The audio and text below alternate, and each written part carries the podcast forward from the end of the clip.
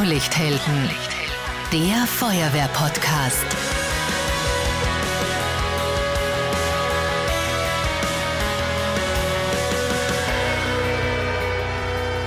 Diese Folge wird präsentiert von der TÜV Austria Akademie.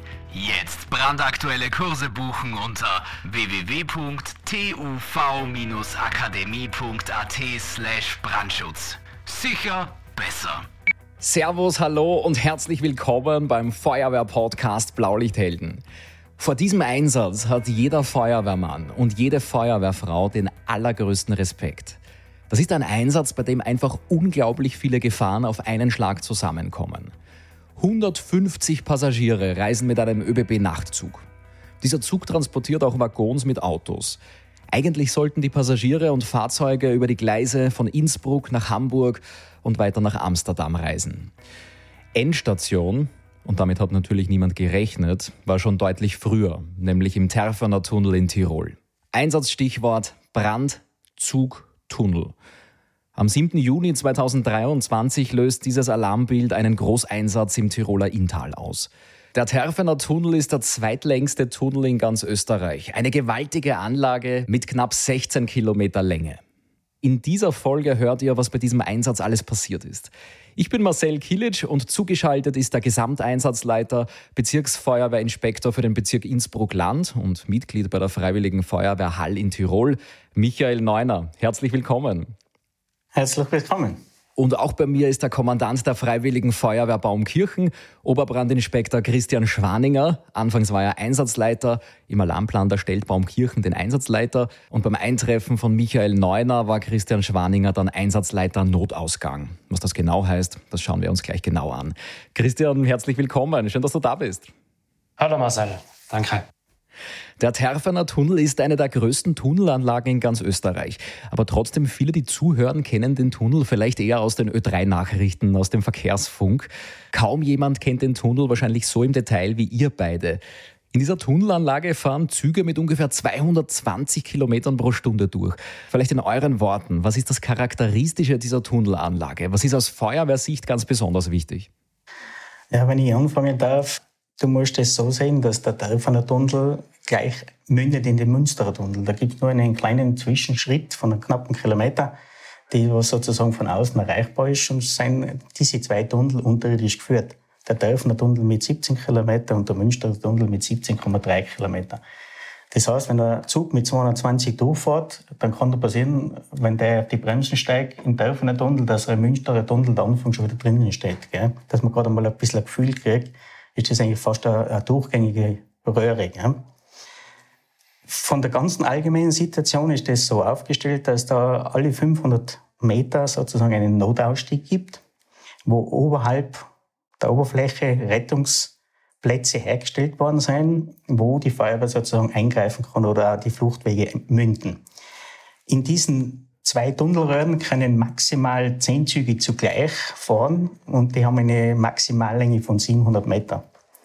Eine Personenanzahl ist auch wiederum mit maximal 800 Personen kontingentiert und in beiden Richtungen ist in dieser Röhre gleichzeitig ein Zug unterwegs. Das heißt, wenn wir jetzt sagen, es fährt ein Zug mit 220 Richtung Hufstein, kann da passieren, dass ein Zug parallel dagegen fährt mit 220 nach mhm. Innsbruck und die treffen sich mitten im Tunnel. Mhm. Das heißt, die fahren in separaten Röhren? Die Nein, das ist eine Röhre mit zwei Gleisen. Also die, diese Züge treffen sich wirklich, wenn wir jetzt sagen, äh, mit 220 gegenläufig. Kann aber auch passieren, dass unten sozusagen ein Güterzug fährt, der mit 100 km/h daherkommt. Mhm, verstehe. Was ist denn jetzt im Tunnel genau passiert? Also der, der Zug ist im Tunnel zum Stillstand gekommen. Ähm, da haben wir Fragen eingeschickt bekommen, zum Beispiel vom Philipp von der Freiwilligen Feuerwehr Landskron. Er will wissen, was ist genau passiert. Und der Manuel von der Freiwilligen Feuerwehr Adelwagen fragt, wie funktioniert diese Lageerkundung da ganz genau? Christian, du warst einer der ersten vor Ort. Wie würdest du das beschreiben? Ja, prinzipiell ist es einmal so, dass es hat einen kombinierten Zug, also der betroffene Zug war ein kombinierter Zug aus Personenwaggon und, und Güterwaggon. Und auf den Güterwaggons, also es waren drei Güterwaggons, und da sind Kfz-Fahrzeuge drauf gewesen. Und an einen dieser Güterwaggons, an einen äh, Kfz ist ein Campingbusaufbau äh, drogen gewesen. Und durch die Geschwindigkeit oder wodurch genau wird natürlich seitens der ÖBB evaluiert. Aber es ist auf jeden Fall zu einer Lösung dieser Arretierung von einem Hochdach gekommen. Und dieses Hochdach ist dann an die Oberleitung raufgeschleudert, kann man so sagen, und hat dann einen Kurzschluss verursacht. Und dieser Kurzschluss hat dann dazu geführt, dass der Zug nicht mehr weiterfahren hat können und somit im Tunnel zu stehen gekommen ist. Und durch diesen Kurzschluss hat es dann auch ähm, die Brandentwicklung gegeben. Mhm. Wie war denn die Lage, wie du vor Ort eingetroffen bist? Was war das für eine Situation? Waren die Passagiere dann noch im Zug oder waren die in der Tunnelanlage? Waren die draußen? Na, es sind sämtliche Personen äh, in den Waggons geblieben. Und die Zugbegleiterin, also es gibt eine Zugbegleiterin, die im Zug gewesen ist. Und drei äh, Rekruten des österreichischen Bundesheeres waren in diesen Waggons drinnen. Und diese vier Personen haben dann geschaut, dass sämtliche Personen in den Waggons verbleiben und haben auch sämtliche Personen in den Waggon befördert, der am weitesten weg ist vom Brandherd. Also die haben da super reagiert. Das war eine gewaltig tolle Zivilcourage von diesen äh, vier Personen. Und das hat das Ganze nachher den ganzen weiteren Verlauf sehr positiv beeinflusst. Mhm. Wie schauen denn die Vorbereitungen bei euch aus jetzt im Übungsbetrieb, wenn, er, wenn kein Einsatz ist? Wie läuft die Organisation da ab? Vielleicht hören wir uns das an, dann können wir besser verstehen, wie das Vorgehen beim Einsatz war bei euch. Ja, die Organisation ist aufgrund des Sonderalarmplans natürlich vorgegeben. Es, haben, dass man ein bisschen ein Gefühl kriegt, wir haben da 21 Feuerwehren an den Schachköpfen gehabt. Und diese 21 sind immer gleich viel. Das heißt, bei jedem Einsatz, ob das jetzt in der, im Münsterer Tunnel in Kufstein ist oder in Tauferner Tunnel Richtung Schwarz, es kommen da bei einem Brandereignis immer die gleichen viel Feuerwehren mit dem gleichen Material und mit dem gleichen Wissen und mit den gleichen Aufgabenstellungen dorthin. Äh, wir machen, unter dem Jahr machen die einzelnen Feuerwehren ihre Aufgaben im Tunnelbereich. Wie kann man sich das vorstellen, wenn man jetzt gerade wieder sagt, eine Feuerwehr macht sozusagen den Materialtransport in diesen Schachtköpfen, die ja bis zu 30 Meter tief sind, also ein Hochhaus muss man sich da vorstellen, mit einer riesengroßen Stiege inklusive Bergeeinrichtung. Und die machen zum Beispiel Schulungen bis zu den Schleusen vor. Ungefähr 20 bis 30 Meter zur der Tunnelröhre vor. Und das ist sozusagen eine Schleuse. Und bis dorthin können wir alles beüben und schulen. Es gibt ja sehr viel Infrastruktur in diesen Schachtköpfen und das wird da mit diesen Feuerwehren beübt. Das machen sie teilweise selbstständig mit den zuständigen Abschnittskommandanten der jeweiligen Abschnittes, wo der Zug liegt. Wenn wir jetzt gerade Hall hernehmen, ist eben der Abschnittskommandant Hall und in Wattens ist der Abschnittskommandant Wattens, der sozusagen solche Kleinübungen, sage ich, die was jahresdurchgängig immer wieder gemacht werden, organisiert er.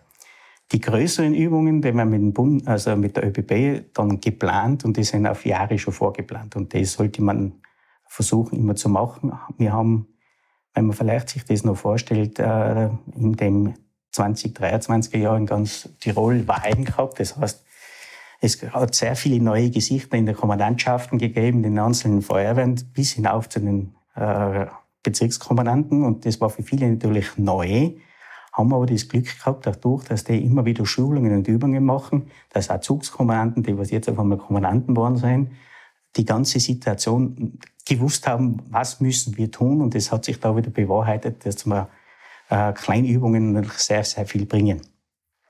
Die Großübungen, wie gesagt, sind aufgrund äh, ja, Umstände mit der ÖBB sicherlich länger zurück. Ich rede da jetzt sicher ein paar Jahre, gerade Corona geschuldet und so weiter. Äh, wenn wir Großübungen gehabt haben, dann sind wir so ungefähr mit 500 Mann bei diesen Übungen und Schulungen zu Wege oder sind da sozusagen mit eingeteilt. Mhm, unglaublich, aber bei so einer langen Tunnelanlage, 16 Kilometer, da ist schon was los. Ja, wir haben 17 Kilometer Länge, also nicht, äh, muss die 17 hernehmen. Und über diese zwei Tunnelabstriche von, vom Beginn sozusagen im Bezirk Kufstein bis herauf haben wir 56 Schachköpfe. Also wir bedienen 56 Notausgänge zu diesen Tunnelanlagen. Mhm. Unfassbare Aufgabe. Wir haben Fragen bekommen zur Tunnelstrategie. Da möchte wissen zum Beispiel der Raphael von der Freiwilligen Feuerwehr Rudersdorf Ort und auch eine Frage kommt aus Deutschland. Der Marius, selbst Feuerwehrmann bei der Berufsfeuerwehr Berlin. Was ist die Strategie bei so einem Eisenbahntunnelbrand? Gibt es da ein Kochrezept, das man dann anwenden kann? Ja, das Kochrezept, hat jetzt sagen, haben wir in, in Tirol fast geschrieben, sage ich ganz bewusst. Wir gehen immer davon aus, dass das Erste, was wir tun, und das schulen wir auch an der Landesfeuerwehrschule, und das wird ja auch in den Zügen so geschult und gelernt, ist sofort die Brandbekämpfung. Das heißt, der erste Schritt ist sofort in den Tunnel die Brandbekämpfung durchziehen und wir besetzen vier Schachtköpfe. Das heißt, alle 500 Meter ist ein Schachtkopf. Der Zug maximal Länge sind die 700 Meter. Das heißt, wenn ich vier bedecke, dann kann ich ähm, sicher davon ausgehen, dass ich alles bei der Absuche zum Beispiel, wenn die anderen drei nicht die Brandbekämpfung durchführen, dass die anderen drei gleich mit der Personenbergung beziehungsweise mit der Suche von Personen beginnen können. Jeder Zug macht dasselbe. Gell? Also das ist dann wurscht, ob jetzt zum Wattener Zug sagt, so, du machst Personenbergung und ich sage zum Wembacher Besuch, du machst die Brandbekämpfung. Dann weiß er, was er zu tun hat, weil jeder für das ausgebildet und ausgerichtet ist. Und das war in eurem Fall also ganz genauso. Das heißt, äh, Löschangriff und Personenrettung, das passiert parallel? Das passiert auch parallel. In dem Fall hat äh, der Bezug Wattens mit der Brandbekämpfung sofort begonnen. Das der Christian dann äh, natürlich in seine Lagebild sofort übermittelt gekriegt hat. Und der Schachtkopf oder Zug Hall hat dann mit der Personenbergung begonnen. Das heißt, die Leute haben sich schon ausgefüllt mit äh, SSG, Ausrüstung in Hinterfeld und Blindbachgruppen für Reserve und, und, und. Also das läuft im Prinzip gleich ab, weil jeder Schachtplatz oder, oder Schachtkopf hat die gleiche Infrastruktur. Das fängt bei der Lagebildung für die Einsatzleitung, geht dann zum Artenschutzsammelplatz und geht dann nachher weiter für das Material. Da stehen SRF-Fahrzeuge vor Ort, da steht äh, ein Lastfahrzeug vor Ort, die sozusagen auch im Pendelverkehr noch was bringen können oder wegbringen. Das ist, wie gesagt, vorhinein schon ausgemacht, wer welches Fahrzeug auf diese Rettungsplätze hinfährt und was wer zu tun hat. Hm. Wie, wie, schaut das Areal aus bei so einem Schachtkopf? Der Peter von der Freiwilligen Feuerwehr Grafendorf, der möchte zum Beispiel wissen, wie kommt man in den Tunnel da rein? Zu Fuß? Also müssen die da über Leitern, über Stufen runter oder gibt es da ein Tor, wo dann auch die Fahrzeuge reinfahren können? Oder kann man da nur am Anfang und am Ende rein und zu Fuß praktisch über ein Stiegenhaus? Nein, man kann über die Schachköpfe vordringen. Die sind so ausgerichtet. Das muss man denken, ist ein riesengroßes Stiegenhaus, das gewendelt hinuntergeht. Und in der Mitte von diesem Stiegenhaus kann man Materialtransporte durchführen mit so einem Heavy-Satz. Man muss sich vorstellen, ein Deckenkran, da wird in diesen Wagerle sozusagen alles eingerammt, nach Checkliste, die wird da eingehängt und dann nach unten transportiert. Wir haben alle 500 Meter, habe ich zuerst gesagt, also einen Notausgang und die ungefähr 500 Quadratmeter Fläche aufweisen. Und da ist das genau eingeteilt, wie, in welche Richtung wer zugefahren ist, wie Einbahnregelung, das durch die Polizei dann äh, vor Ort gemacht wird. Und die haben auch schon fixfertige Pläne und Alarmpläne und auch die Rettung. Die haben ihren Platz genau fixiert, wo stehen sie, dass sie eine Sichtung durchführen können.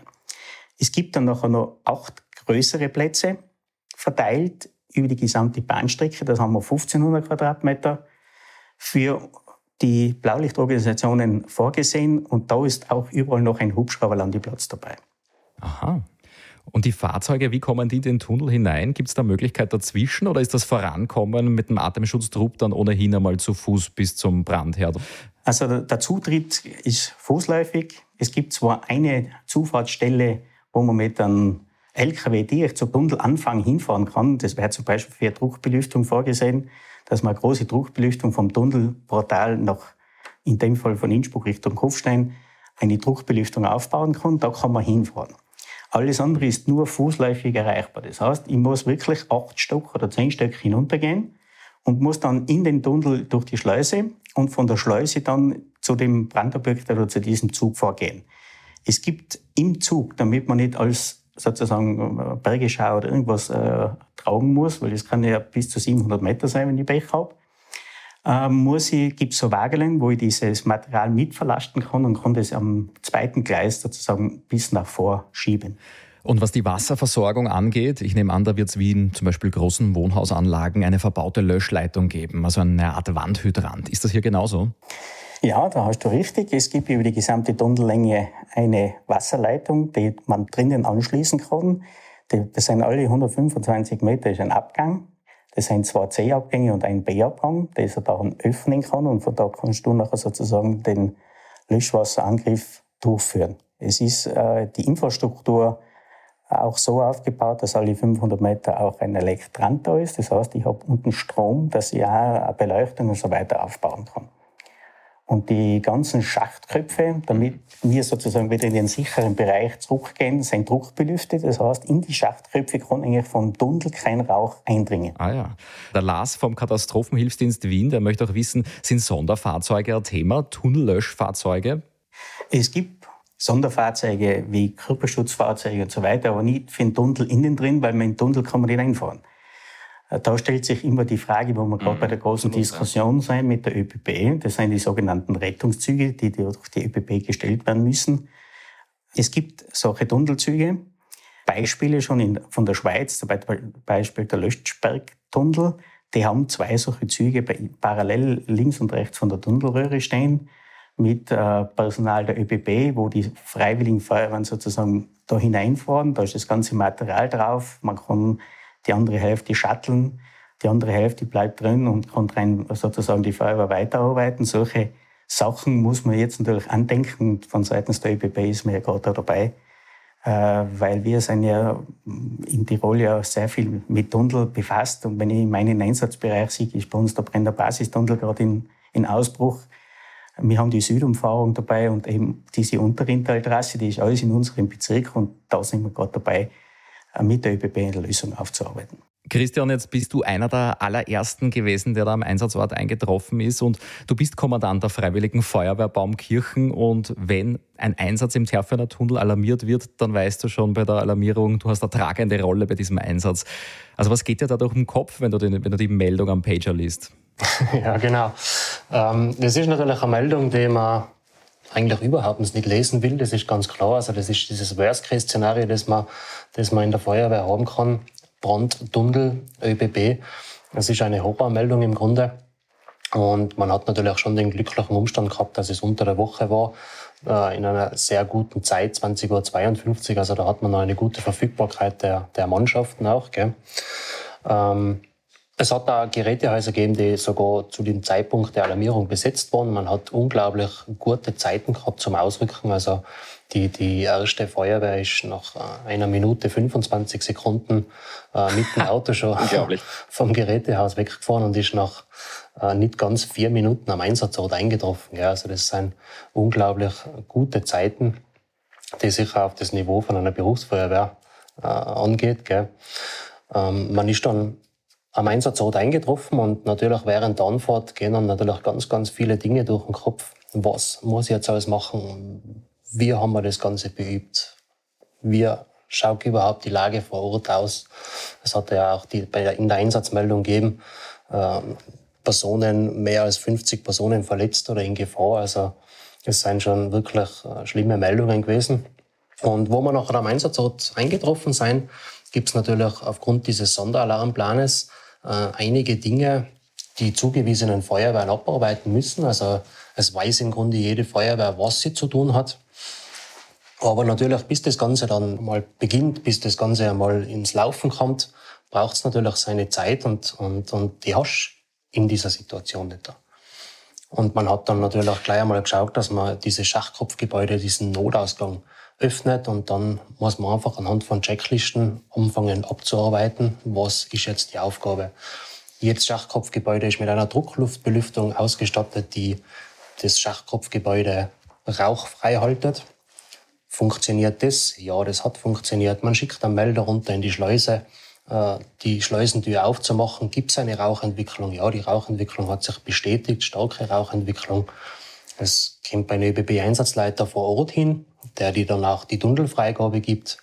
Und du hast natürlich diese Aufgabe, diese Platzorganisation ähm, dementsprechend zu organisieren, wie der, der Bezirksinspektor ja vorher auch gesagt hat. Also jede Feuerwehr hat ihren Aufstellplatz, jedes Auto hat im Grunde seinen Platz, wo es stehen muss.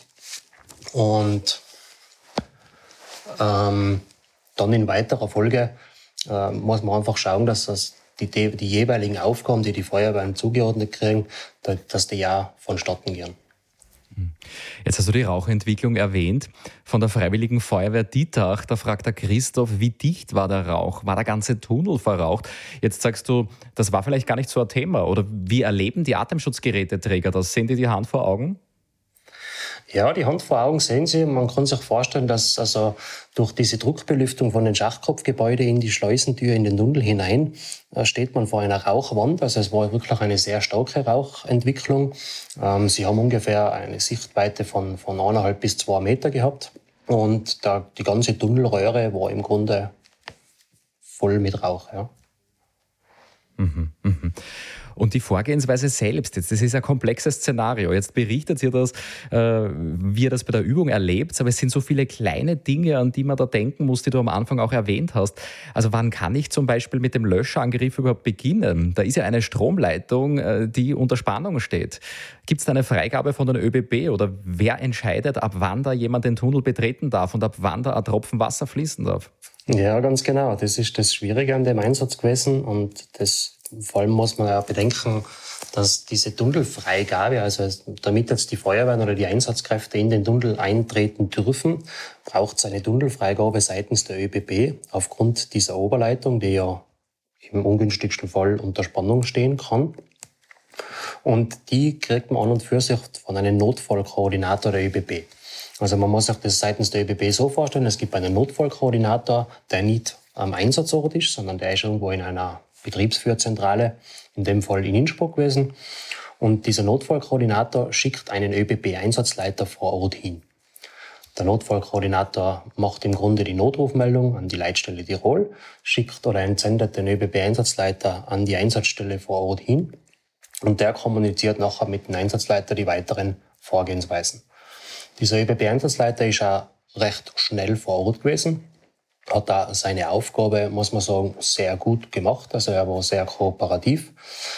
Man hat diese Informationen, die man vor ihrem Krieg hat, sehr gut äh, auffassen können und dokumentieren können und mit diesen Informationen arbeiten können. Aber das Schwierigste und, und, und das, was am schnellsten gehen muss, ist eben diese Tunnelfreigabe. Durch das, dass diese Sonderalarmpläne äh, sehr gut funktionieren und die Feuerwehren ihre Aufgaben sehr gut beherrschen, geht das natürlich alles relativ schnell. Also die, die jeweiligen Feuerwehren dieser Züge, die in den Tunnel eintreten mit, mit SSG und, und, und Twinbike-Ratenschutzgeräten, die waren schnell vor Ort und haben dann quasi vor dieser Schleusentür dann gewartet auf die Tunnelfreigabe. Und das Schwierige war diese Tunnelfreigabe. Für was steht denn? Kurze Zwischenfrage. SSG steht für?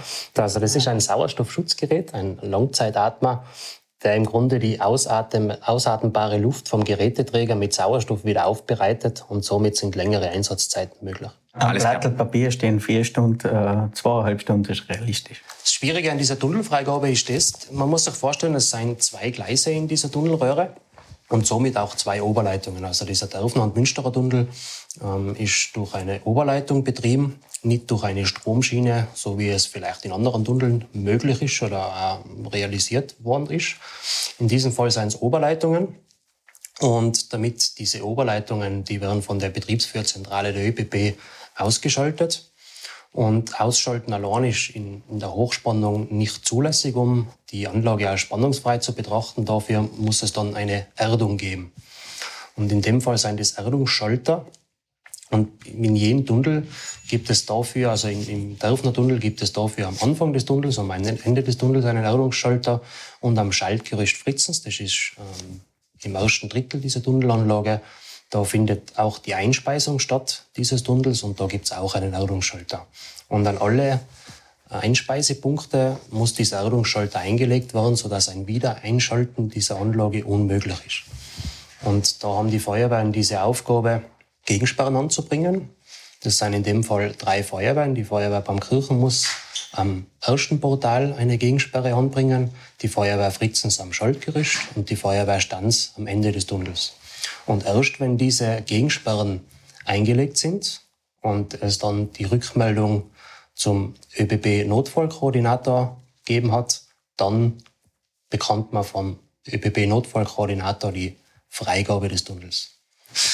Und in unserem Fall haben diese Erdungsschalter sind von der ÖBB geschalten worden. Die Feuerwehr beim Kirchen und Feuerwehr Fritzens hat irrsinnig schnell ähm, diese Gegensparren anbringen können. Die Feuerwehr Stanz hat allerdings dieses Problem gehabt, dass es aufgrund von einem Kommunikationsfehler die Erdungsschalter nicht geschalten worden sind und die Feuerwehr Stanz dann diese Gegensparren nicht anbringen hat können. Und das hat dann natürlich Zeit gekostet und man hat dann natürlich mit den ÖBB-Einsatzleiter äh, ja schon diskutieren angefangen. Wir brauchen schnell diese Tunnelfreigabe. Es hat sich die Rauchentwicklung bestätigt. Es seien Personen in den Waggons. Wir müssen jetzt schauen, dass wir schnell diese Tunnelfreigabe kriegen. Und ich habe ihm dann auch erklärt, dass dieser Zug, den es betrifft, zwischen zwei Gegensperren sich befindet und diese Gegensperren sind angebracht und somit ist ein Wiedereinschalten der Oberleitung unmöglich und man hat dann ähm, nach langem Hin und Her auch diese Tunnelfreigabe bekommen. Und nach mhm. dieser Tunnelfreigabe fangen dann die Feuerwehren an, ihre Aufgaben abzuarbeiten. Jetzt hast du die Passagiere wieder erwähnt.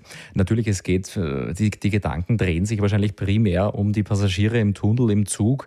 Jetzt wissen wir im Nachhinein, dass da drei, vier Menschen drin waren, die sehr, sehr kompetent und richtig gehandelt haben. Aber das weiß man natürlich bei der Alarmierung nicht. Also wie, wie kommuniziert ihr da mit den Passagieren im Tunnel? Gibt es da einen Handyempfang? Ähm, erfahrt ihr da was über die Leitstelle oder gibt es da direkte Möglichkeit, um mit den Menschen im Zug zu kommunizieren? Im Tunnel rein ist GSM-Empfang, also es ist Handyempfang.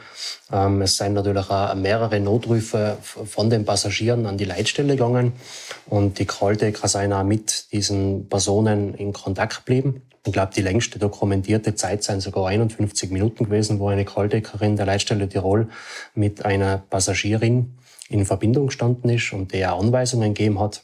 Und ähm, aber abgesehen davon, also selbst wenn das nicht stattfinden würde oder wenn das nicht möglich wäre, dann schaut man natürlich, oder war natürlich die erste, die erste äh, Delegation, die wir geführt haben, sofort ein Atemschutztrupps äh, zum ersten äh, Waggon, wo sich die Leute befinden, hinzukommen, um einmal zu schauen, wie schaut die Situation überhaupt aus. Ist im Tunnel rein, wie schaut die Brandentwicklung aus, ähm, wie schaut es weiter hinaus, wo sind die Passagiere, ähm, wie schaut es aus in den Waggons rein? Seien die Waggons rauchfrei?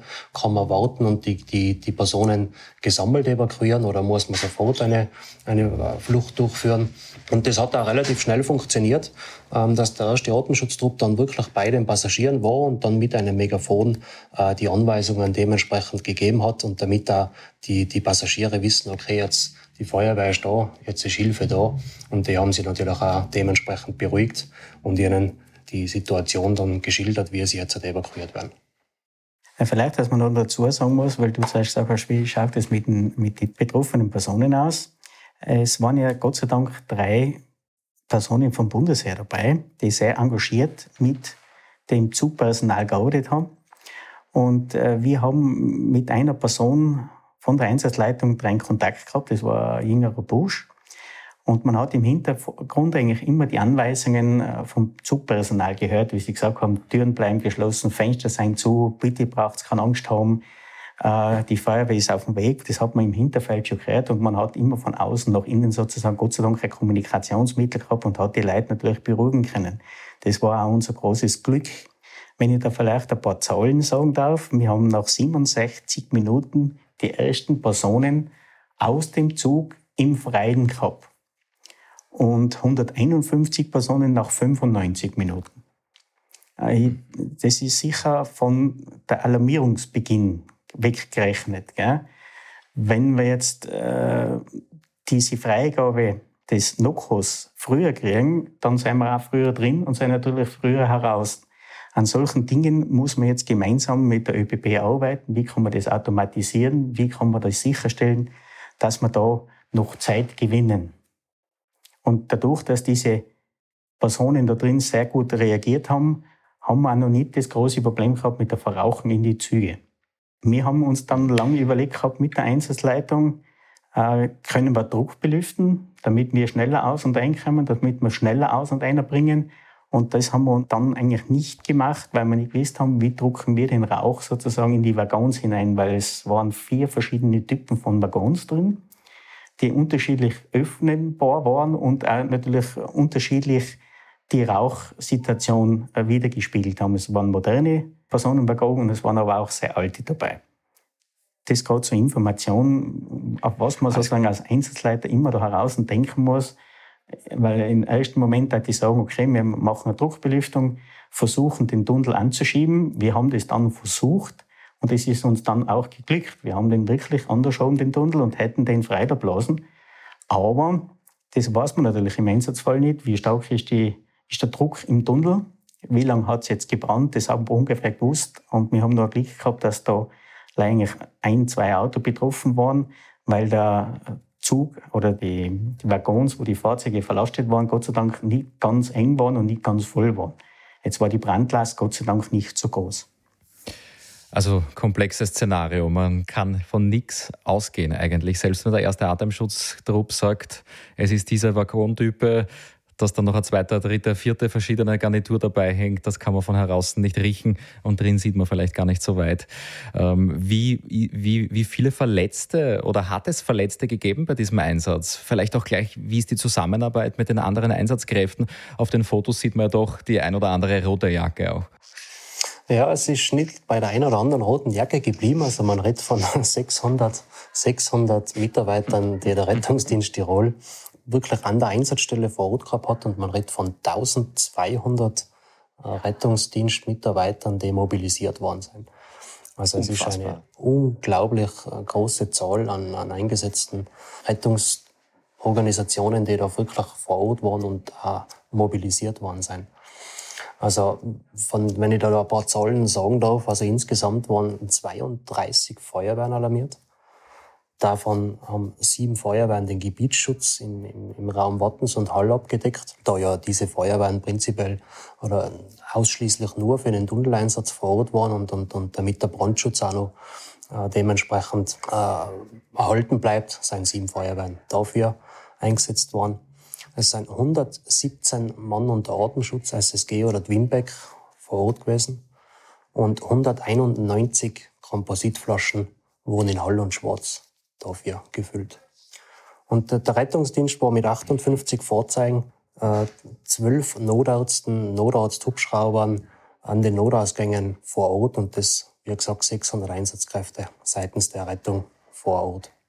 Und natürlich auch die Polizei mit 100 Einsatzkräften, die auch die Absperrung der Zufahrtsstraßen gemacht hat, die Einbahnregelungen und dementsprechend äh, den Rettungsdienst mit der Triage unterstützt hat. Wir haben, wir haben so eine kleine PowerPoint-Präsentation gemacht, was positiv und negativ abgegangen ist. Mit diese, äh, der Christian und ich und der Fritz, der Kommandant. Und da haben wir natürlich ein paar Punkte aufgezeigt, was jetzt nicht so gut gegangen ist, auch von unserer Seite.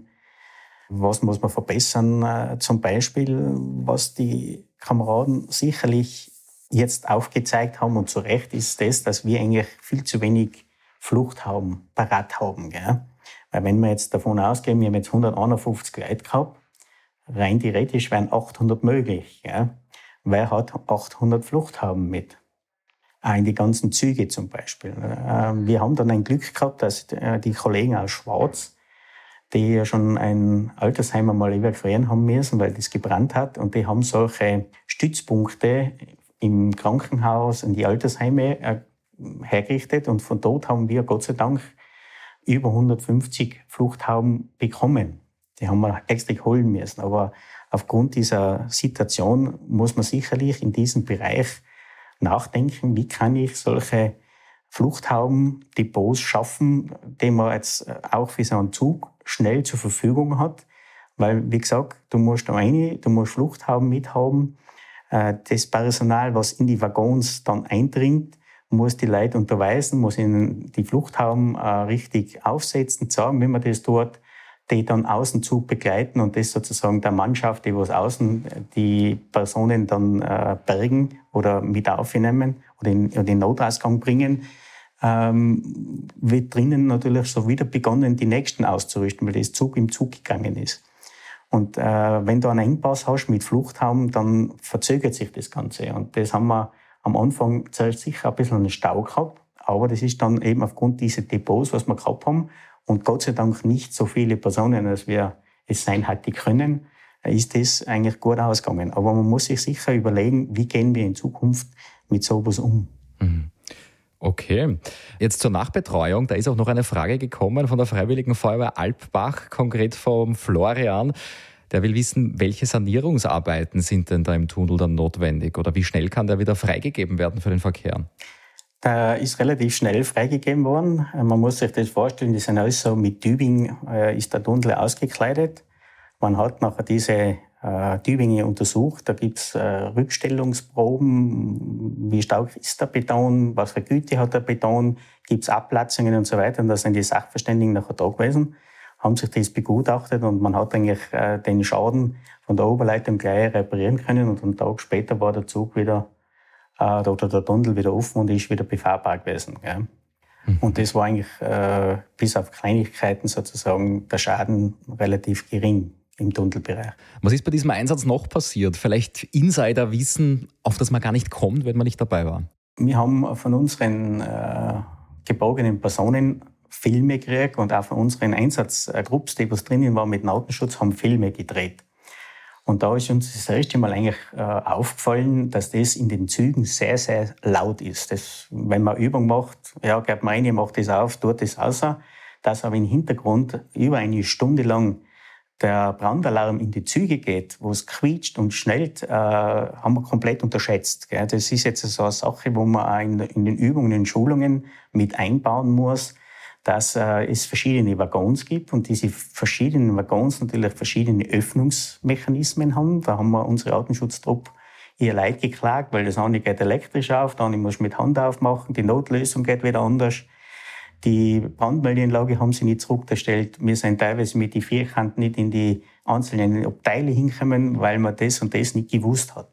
Es ist halt äh, eigentlich der nächste Schritt äh, wichtig, dass man solche Formblätter, wie es in der Deutschen Bundesbahn üblich ist, sieht, wie ist der Waggon, wo ist da die Brandmeldezentrale, wie kann ich die Akustik ausmachen, wie kann ich den öffnen, Gerade ein kleines Beispiel am Rande. Ein Trupp äh, ist hingekommen, da hat es die Taste gegeben, die grünen und rot. Und der hat da drauf getastet und dann ist Gott sei Dank die Tür noch mit dem Notstrom aufgegangen, aber zu nicht mehr. Jetzt kannst du dir vorstellen, wenn der nicht mehr den zubringt, dann dringt natürlich der Rauch hin. Äh, man hat nachher äh, das Mechanismus nachher unterstellt und hat das nachher am Handy nachher zugebracht. Der nächste Waggon ist wieder ganz anders wieder aufgegangen. Also äh, allein schon dieser Umstand, dass vier verschiedene Öffnungsmechanismen bei einem Zug sein, denkt man natürlich in erster Linie natürlich nicht. Gell? Und das siehst du dann erst in diesem Einsatzfall, dass das eben äh, trotzdem so ein kleines Problem wird. Das, das, hängt von der Beschilderung ab. Wo bin ich jetzt im Tunnel? Beispiel, es hat äh, Tübinger sind da eingebaut worden und die haben eine Nummerierung. Und diese Nummerierung ist relativ groß angebracht. Und äh, die Kilometrierungstafeln, die sind aber höher angebracht, stehen außer und die sind wir auch in Rauch dann sehr schwer zu ersichtlich. Die aber eine ähnliche Kilometrierung gehabt haben als wie die Tübinger Nummern. Jetzt hat man sich da auch zum Beispiel nicht mehr ganz sicher gewusst, seien wir in der richtigen Tunnellänge, seien wir, ist der Tunnel oder der Zug wirklich 300 oder 700 Meter lang. Das waren so so Infos, die was man gekriegt hat, wo nachher die Einsatzleitung auf einmal Kopfenumfang da haben, reden wir vom richtigen Zug. Auf einmal hat man einen deutschen Lokführer, das haben wir zum Beispiel auch nicht gewusst. Wir haben einen österreichischen Zug, aber einen deutschen Lokführer. Und die, ÖP, also die Deutsche Bundesbahn wollte mit ihren Lokführer reden. Und das haben wir nachher mitgekriegt. Und dann haben wir gesagt, okay, die Kilometrierung passt nicht ganz, die Zuglänge kann falsch sein. Dann reden wir, dass wir einen deutschen Lokführer haben. Also da stimmt irgendetwas nicht. Und dann muss ich ganz ehrlich sagen, äh, wie wir nachher gehört haben, es sind immer 200 Personen, sondern es sind 374 Personen. Dann habe ich meinen ersten Gedanken äh, gewälzt, dass ich gesagt habe, jetzt sind wir in Kaprun. Weil wir haben da ungefähr schon 90 heraus gehabt. Unser Artenschutztrupp hat gesagt, da fallen mehr viele, da sind mehr viele drin. Und dann kriegst du die Meldung, aha, 200, aha, 374. Und dann habe ich für mich gedacht, so, hoppla, sind die jetzt wirklich alle zu Fuß ganz vorne ausgestiegen und sind in Tunnel entlang in die falsche Richtung gegangen. Und wo liegen die jetzt alle? Gell? Bis wir nachher Stück für Stück wieder mit dem Einsatzleiter bauen, das nachher verifizieren können, dass die 374 zum Beispiel, die was von der Bahnseite gemeldet worden ist, dass das so zum Beispiel die ganzen äh, Buchungen von Start bis zum Zielbahnhof des Zuges natürlich sind. Und die steigen natürlich aus und ein. Also das kann nicht ganz übereinstimmen. So hat man sich wieder zu nie arbeiten müssen. Ja, da kriegst du Gänsehaut, wenn ich das so höre. Richtig. Und äh, da, wenn wir da so zusammenstehen und die Gemeinde, also und diese Einsatzleitung hochfahren ist und jeder ist da dabei und dann fängst du nachher Kopfen an und du musst dann Entscheidungen fällen, ist das nicht mehr so einfach. Gell? Und wie gesagt, für mich war, wie ich das gehört habe, war Carbon sofort da. Gell? Das, das, ist, das schießt dir sofort in den Kopf und hast schon gedacht, so, jetzt jetzt kommt von Schachkopf 50 der nächste Artenschutztrupp und fliege über die ersten Leute drüber. Das war für mich bildlich einfach schon so da, gell? Bis wir das nachher so ein bisschen aufgedröselt haben und dann waren wir nicht mehr auf 374, dann waren wir wieder bei die 200 und schließlich waren es 151. Und das muss man natürlich im ganzen Rahmen, natürlich, wenn das verfolgst, muss man schon sagen, dass äh, die ganzen Feuerwehren, was da dabei waren, inklusive die ganze Einsatzleitung, was da gearbeitet haben auf die Schachköpfe und so weiter, einfach äh, grandios das bewältigt haben. Und die Ruhe hat uns eigentlich alle gewundert, sei es vom Funk bis hin zu diesen Besprechungen, bis zur Rettung, bis zur Bezirkshauptmannschaft und, und, und, die, was alle da tätig waren, eigentlich sehr, sehr ruhig war. Und wenn man also denkt, also, dass in diesem Einsatz, weil wir haben das verifizieren lassen, waren 21.400 Funkgespräche. Da muss ich das einmal vorstellen. 21.400 Funkgespräche von den Einsatzorganisationen, was dort unten waren. Und das Ganze betrifft natürlich einen Einsatz, der alles andere als Routine ist. Gell? Also es ist die Feuerwehr natürlich gut versiert mit Zimmerbränden, Gebäudebauwerksbränden, Verkehrsunfälle, wo man hauptsächlich oder eigentlich maßgeblich von der Einsatzstelle auf den, von der Einsatzleitung zur Einsatzstelle Sichtkontakt hat, da wo man den, den, den Verlauf beurteilen kann, da wo man nächste Entscheidungen vordenken kann. Und das hat man halt in einem Tunneleinsatz überhaupt nicht. Also man, man, man sieht nicht hin, man, man sieht den Verlauf nicht da, man weiß nicht da, äh, was passiert wirklich dort rein. Man ist eigentlich nur an Rückmeldungen von den Atemschutztrupps. Äh, also man muss von diesen Rückmeldungen der Atemschutztrupps anhand dieser Informationen weitere Entscheidungen treffen und, und sich dann damit eine schematische Darstellung quasi an der Einsatzleitung schaffen, um dann dementsprechend die nächsten Einsatzschritte, einsatztaktischen Schritte weiter zu beurteilen.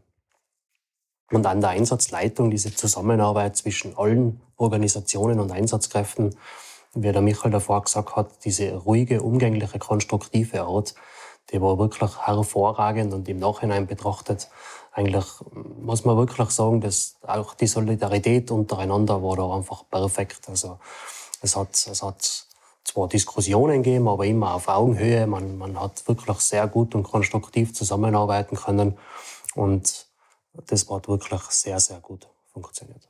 Hm, das hört sich wirklich so an. Also Natürlich bei so einem komplexen Einsatzszenario ist immer irgendwas und Überraschungen gibt es immer. Aber natürlich bei der Tunnelbrand-Vergangenheit, die wir in Österreich kennen, kann ich mir gut vorstellen, dass man da unter Anspannung ist als Einsatzkraft, vor allem wenn bei einem die Fäden zusammenlaufen. Aber es ist schön zu hören, dass ihr positive Learnings habt und auch Verbesserungspotenziale, die man natürlich bei so einem Einsatz hat.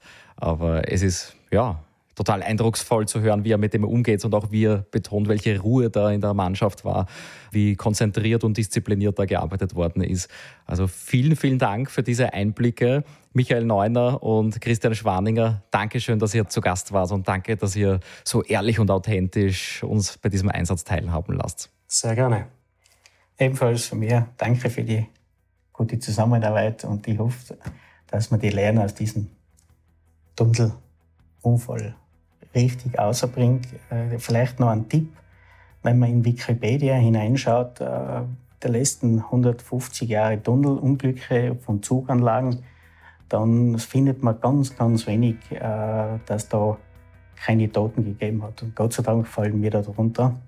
Und ich würde jedem Einsatzleiter das wünschen, dass er genauso gut aussteigt wie wir zwei. Sehr schönes Schlusswort. Vielen Dank an dieser Stelle auch an Anton Wegscheider vom Landesfeuerwehrverband Tirol, der sich im Hintergrund bei dieser Podcast-Folge um die technische Übertragung gekümmert hat. Vielen Dank. Wer noch mehr wissen möchte über Einsätze im Gleisbereich, Einsätze mit Zügen, bei der zwölften Folge im Blaulichthelden Podcast, da sprechen wir über das Zugunglück in Münchendorf und Einsätze im Gleisbereich generell. Da ist auch jemand von den ÖBB zu Gast und da sprechen wir zum Beispiel auch darüber, wie man Gleise stromfrei bekommt und welche Rolle der ÖBB Notfallkoordinator spielt. Wenn diese Folge für euch genauso spannend war wie für mich, dann freue ich mich, wenn ihr diese Folge teilt. Ganz einfach auf das Teilen-Icon klicken und dann zum Beispiel per WhatsApp verschicken. Bis zum nächsten Mal beim Feuerwehr-Podcast Blaulichthelden. Ciao, Servus und gut Wehr.